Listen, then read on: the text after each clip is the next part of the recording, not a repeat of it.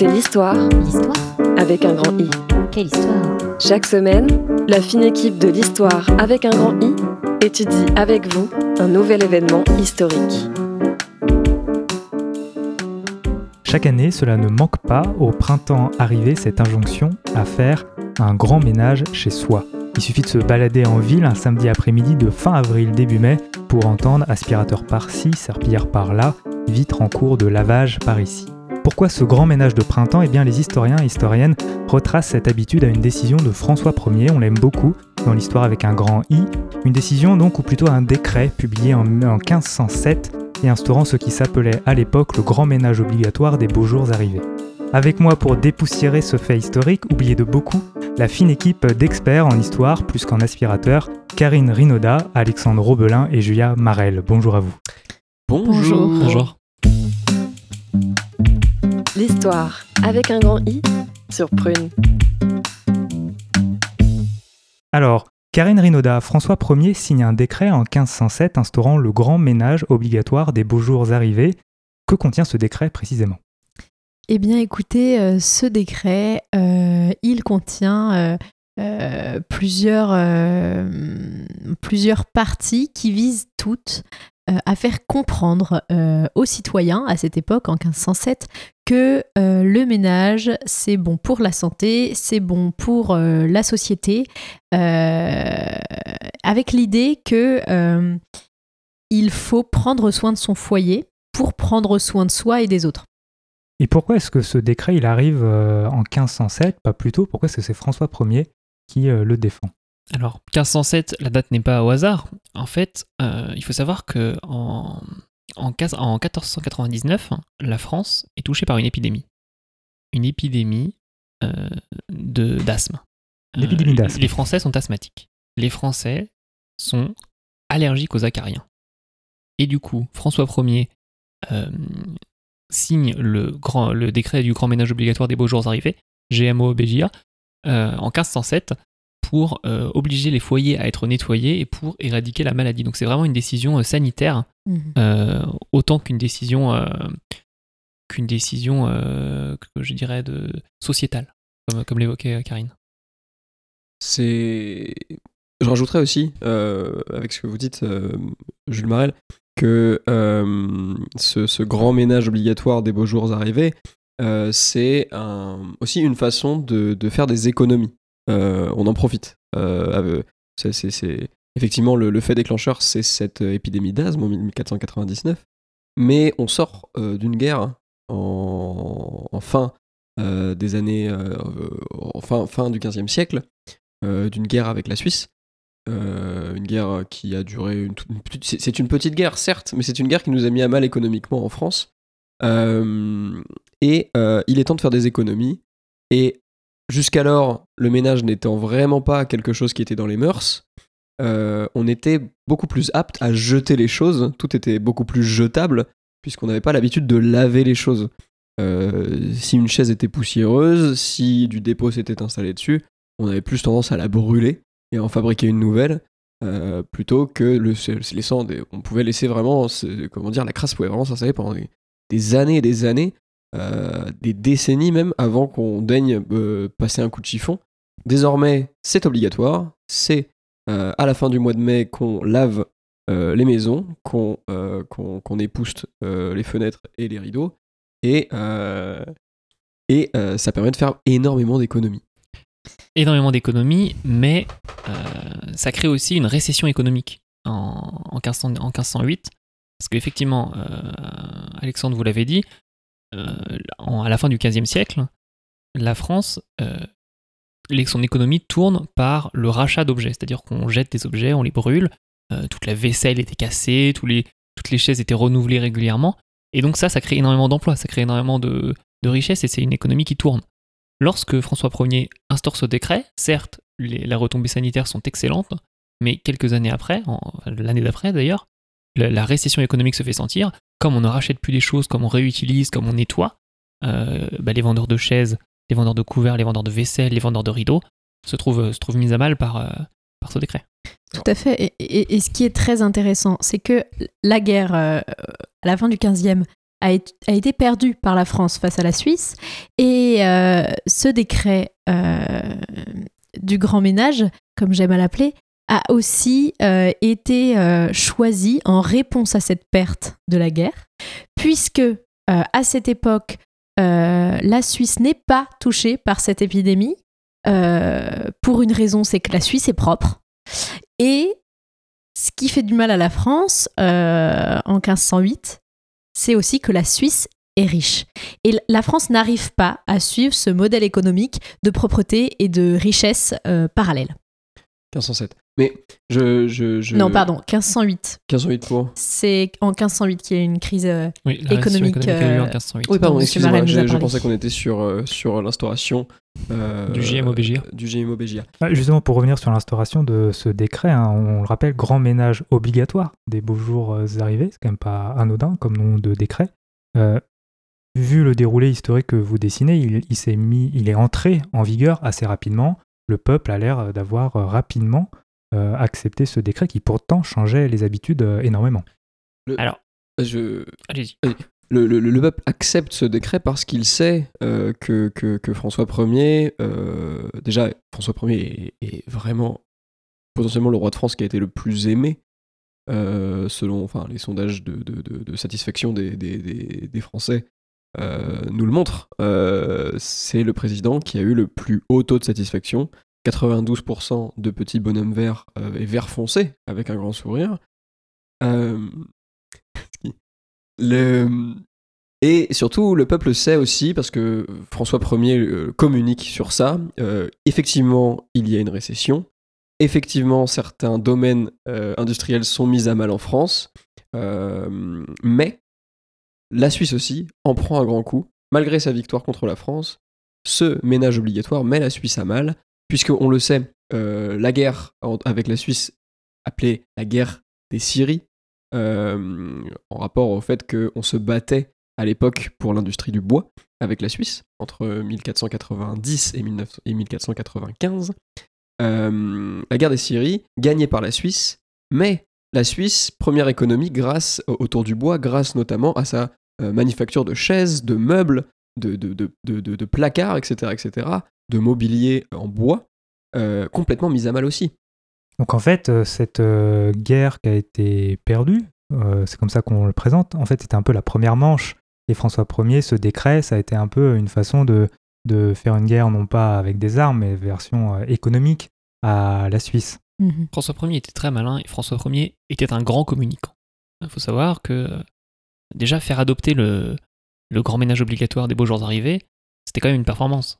Euh, parce que, effectivement, on, on a, vécu dans une telle propreté pendant des années, le faire adopter en un an, c'était quelque chose de très difficile. Alors François Ier est très malin. Il embauche des artistes, il embauche des troubadours pour répandre ça. Euh, il fait peindre des tableaux magnifiques de sa femme Marie-Antoinette euh, qui participe elle-même au grand ménage des beaux jours oubliés. C'est vraiment quelque chose de. C'est vraiment quelque chose de. On voit le, grand ménage obligatoire des beaux jours arrivés comme étant un, événement pour les plus fortunés, pour ceux qui ont de la chance. Et, euh, donc les gens se, sentent chanceux d'avoir ça. Et en plus de ça, donc il est très malin, c'est vraiment une réponse forte effectivement à la Suisse euh, suite à la défaite. Donc il y a un vrai travail de créer euh, un marketing, du désir pour le peuple d'aller vers cette nouveauté et de chercher, moi aussi, petit peuple français, à participer à ce euh, grand ménage des beaux jours euh, arrivés. Intéressant. Euh, pour revenir sur le peuple lui-même, on a vu apparaître à ce moment-là des nouveaux outils qui n'existaient pas. Voilà, comment est-ce que les gens s'en sont accaparés? Il n'y avait pas de manuel à l'époque pour s'en servir. Co- comment ça s'est passé? Karine, peut-être. Et, et- eh bien, ça a été très intéressant puisque ces nouveaux ondi- outils ont, pardon, ont été directement investis par le peuple euh, comme euh, des outils de renouveau, d'innovation. Euh, ils ont été très appréciés. Parmi eux, bien sûr, on compte l'Aspirus, qui a été la première version de l'aspirateur.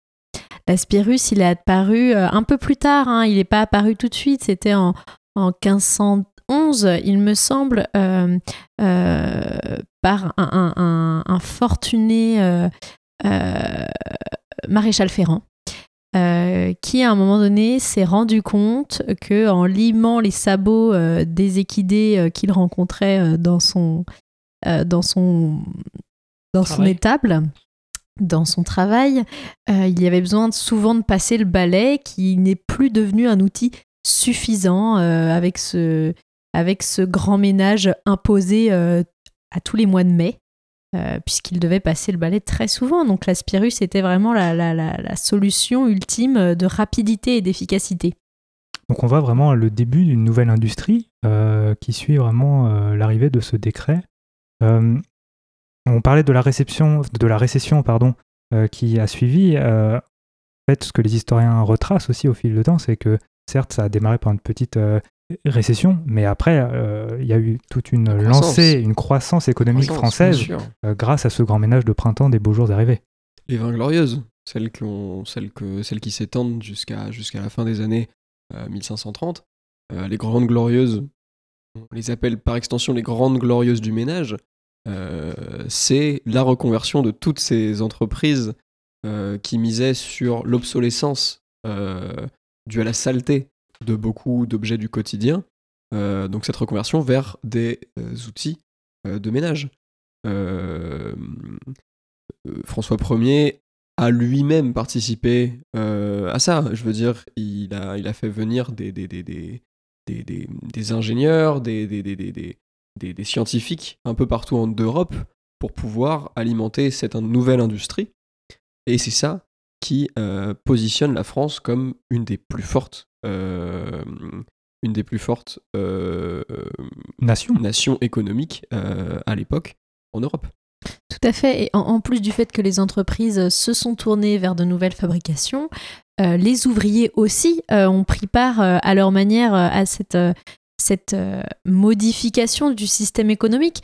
Euh, pour le rappeler, euh, pour, pour ceux qui ne le savent pas, l'aspirus, donc c'était une sorte de grand tuyau avec un filtre et il y avait besoin d'un aspirucier, comme on les appelait, pour, pour aspirer dans ce tuyau, sans bien sûr avaler tous les déchets grâce au filtre. c'était vraiment un système très très innovant et très ingénieux euh, qui a permis de créer beaucoup d'emplois. Alors, je nuancerai quand même avec le fait que les aspiruciers, euh, on l'a su bien plus tard, grâce, à, grâce, à, grâce à des études, beaucoup d'aspiruciers ont quand même eu des fins de vie un peu difficiles. aspirer comme ça de la, poussière et des, et des gros débris, euh, les filtres n'étaient pas très très performants à l'époque. Beaucoup ont contracté beaucoup de, maladies respiratoires. On sortait en plus, euh, je vous rappelle, les Français étaient asthmatiques à l'époque. Euh, ça n'aidait pas. ça n'aidait pas. Ça n'aidait pas. Et c'est d'ailleurs un, un aspirucier, Joseph Le Marchand, qui a, eu le, premier, pour la première fois l'idée de créer ce qui est vraiment l'ancêtre de l'aspirateur, c'est-à-dire qu'il a pensé à remplacer un aspirucier par un soufflet dont on servait dans les cheminées. Et donc c'était un, du coup, les aspiruciers actionnaient la manivelle au lieu de, au lieu de, d'aspirer eux-mêmes et à la force de leurs poumons. Donc ça, ça a été, ça a été, ça a été une grande invention euh, de l'époque. Donc là, on, parle du côté positif, on va dire, de ce décret. Au final, il y a néanmoins aussi eu le, début euh, d'un impact sociétal et de, début de révolte. Euh, pour deux raisons. Déjà, il y avait une, partie de la population qui était plutôt lésée. Vous avez parlé des aspiruciers. Il y avait aussi la question bah, du temps qu'occupe euh, le ménage dans le quotidien euh, euh, du peuple français à l'époque, temps qui avant était réservé pour les loisirs. Bah, bien sûr, bien sûr. Sachant que en plus, du coup, les plus riches embauchaient des, personnes plus, modestes pour pouvoir faire le ménage à leur place. François Ier, dans sa grande bonté, décide en 1522 d'interdire l'emploi de quelqu'un d'autre pour faire le ménage à sa place. Les nobles doivent donc se mettre au pas et faire le ménage chez eux. Euh, c'est ce qu'on appelle dans l'histoire euh, communément la grande dépression de la noblesse, euh, obligé de mettre la main à la pâte et de se salir les mains. beaucoup de nobles partent en thérapie. Ils, ne supportent pas de devoir laver chez eux. Et, et beaucoup décident même d'abandonner leur titre de noblesse à cause de ça et de partir vivre dans d'autres pays. Tout dont la, la Suisse qui en fait euh, Dans la Suisse dans qui, la est- Suisse. qui est déjà propre à cette époque. qui est déjà propre par elle-même en fait. Et, et alors, effectivement, les gens avaient, avaient moins de temps pour les loisirs. Et on a vu énormément de, de jeux et de sports disparaître à cette époque, en fait. Des, des jeux qui, euh, jusque-là, étaient pratiqués, qui n'ont jamais re-été pratiqués dans l'histoire. Oui. Euh, je, oui. je pense évidemment euh, au jeu du cochon. Le jeu du cochon disparaît totalement. Le jeu du cochon ne réapparaît jamais ensuite, parce que bah là, plus personne n'avait le temps de pratiquer. C'est dommage. C'était un jeu qui était très demandant physiquement et donc auquel il fallait s'adonner régulièrement mais, pour maîtriser le cochon. Mais, euh, mais, qu'est-ce- mais ça n'a jamais été repratiqué ensuite, et c'est dommage. Je pense qu'il y a d'autres raisons pour lesquelles ce jeu n'a plus été pratiqué. Euh, le cochon étant un animal euh, symboliquement sale, euh, il, n'était plus cohérent avec cette idée du grand ménage. C'est vrai, c'est vrai, c'est vrai, c'est vrai que c'est aussi une des raisons qui a, été- Oui, et d'ailleurs, on perd. Enfin, le, le cochon, euh, la population de cochons baisse drastiquement en France à partir de cette époque. Mais dès lors, dès lors qu'ils doivent, euh, dès lors qu'on on invente les étables, en fait, c'est aussi à cette époque qu'on invente les, les, les- les enclos et que les cochons ne vivent plus à l'intérieur. euh, ils n'ont plus une chambre à eux dans, dans les maisons et donc ils vivent à l'extérieur. Ils sont froids et forcément il y a le déclin de la population de, de cochons à cause de ça. C'est vrai. Euh, donc là, on parle du coup de, bah, on va dire, des années qui entourent le règne de François Ier. Euh, L'impact du décret du grand ménage obligatoire des beaux jours arrivés, il s'est ressenti aussi euh, plus tard, quelques centaines d'années plus tard. Euh, alors sans venir jusqu'à aujourd'hui, est-ce qu'on peut retracer voilà, les, les- sursauts qu'il y a eu dans l'histoire de ce décret et l'impact qu'il y a eu sur la vie politique française? Le GMOBJA, à partir du moment où il est, il est, il est décrété, ne s'est jamais arrêté, sauf à un seul moment, tout le monde le sait, c'est pendant la Seconde Guerre mondiale. Pendant la Seconde Guerre mondiale, euh, euh, toutes les atrocités de la guerre ont fait que les gens n'ont pas pu euh, nettoyer leur maison, et ça a, repris d'autant plus fort après, et en 45, euh, le, le, G- le GMOBJA de 45 est particulièrement, particulièrement fort et particulièrement important. Et c'est d'ailleurs aussi pour ça, on, avait noté que le premier JMOBJA avait euh, provoqué les 20 glorieuses. Bah, c'est à ce moment-là qu'on a eu les 30 glorieuses, et c'est grâce au, au grand ménage obligatoire des beaux jours arrivés.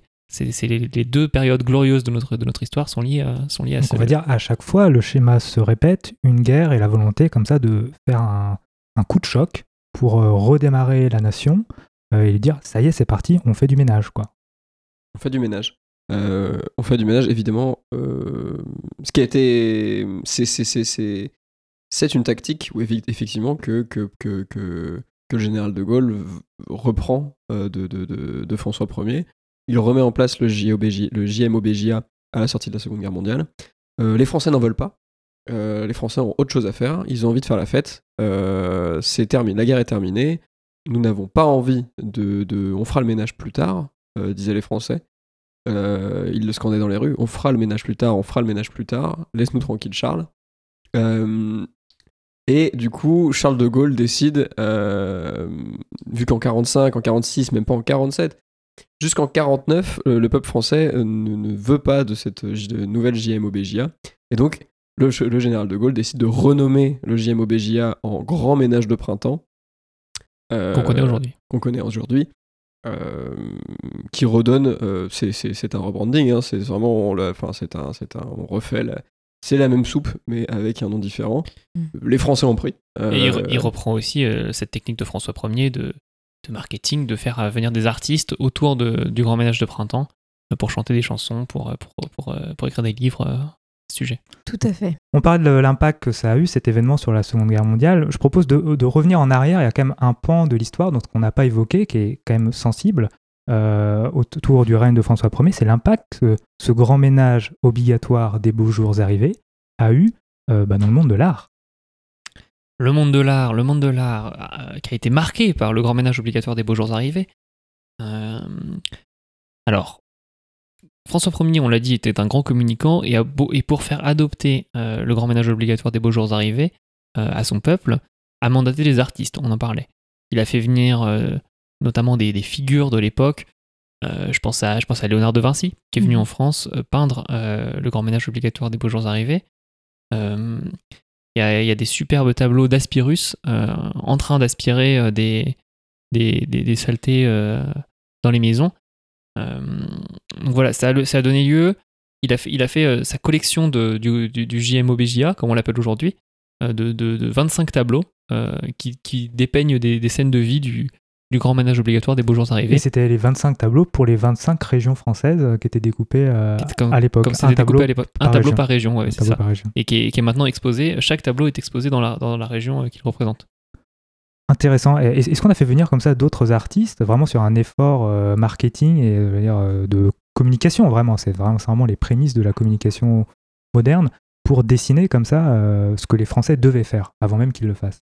Donc on avait fait venir des écrivains, donc de ce- ce- ces personnes qui ils allaient en fait sur c'était ce, ce- type d'art en fait c'était cette forme d'art était l'idée d'aller au plus près de, de- de quelque chose d'une action du peuple et euh, de dire ce qu'on en pense donc là les, les écrivains euh, allaient près des près dans les maisons et euh, disaient ce qu'ils voyaient et donc ils disaient euh, oh mon dieu toute cette poussière, euh, les aspirus, bravo, euh, ce genre de choses. Et après, ils allaient le, le propager dans l'Europe, ils allaient compter les, les, les, les, bienfaits, bienfaits. du, du, du JMOBJA euh, au reste de l'Europe.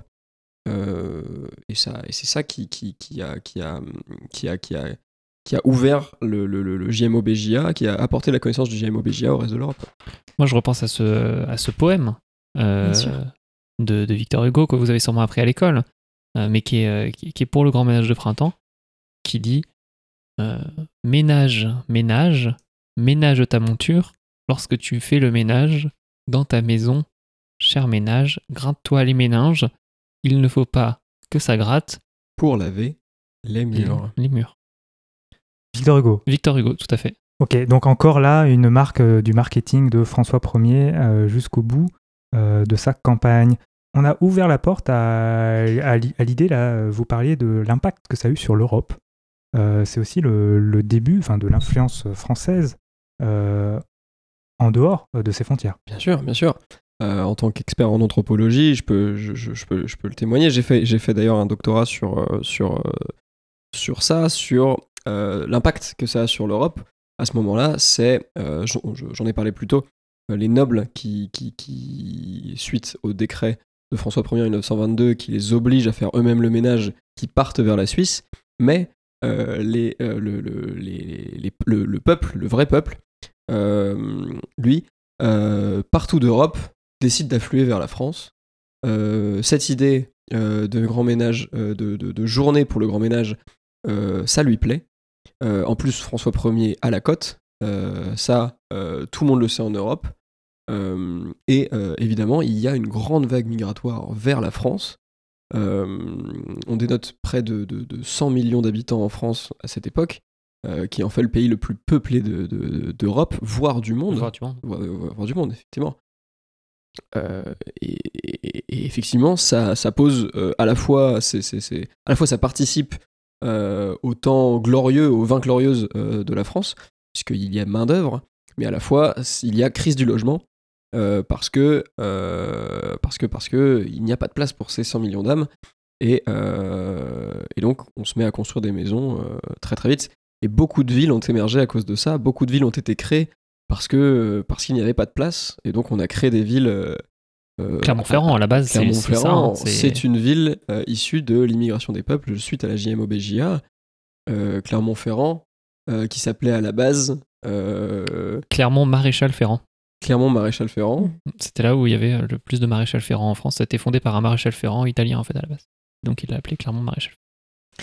Il y avait aussi euh, dans cette ville, euh, justement, euh, Monsieur Clermont qui a euh, créé l'Aspirus. Bien sûr. Oui, c'est vrai.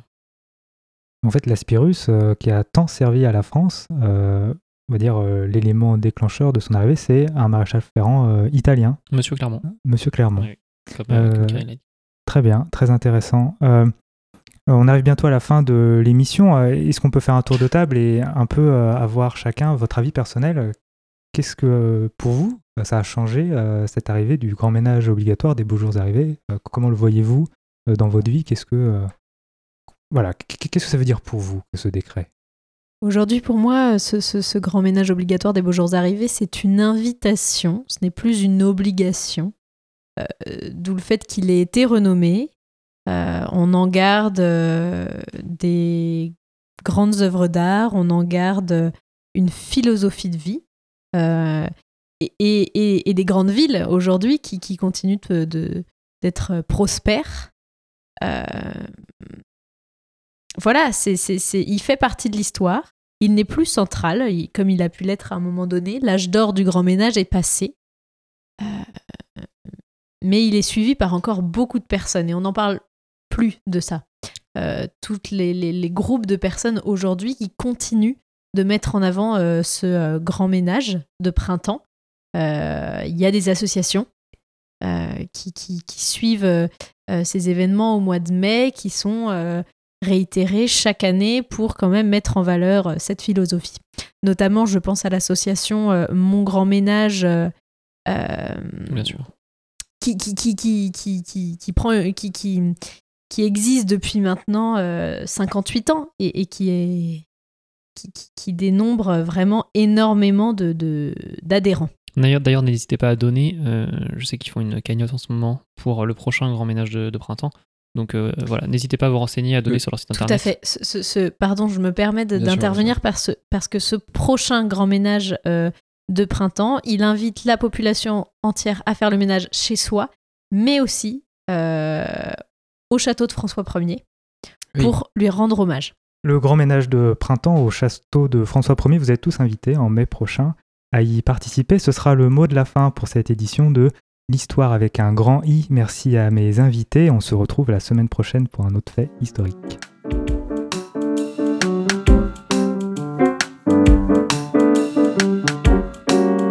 C'était l'histoire avec un grand I.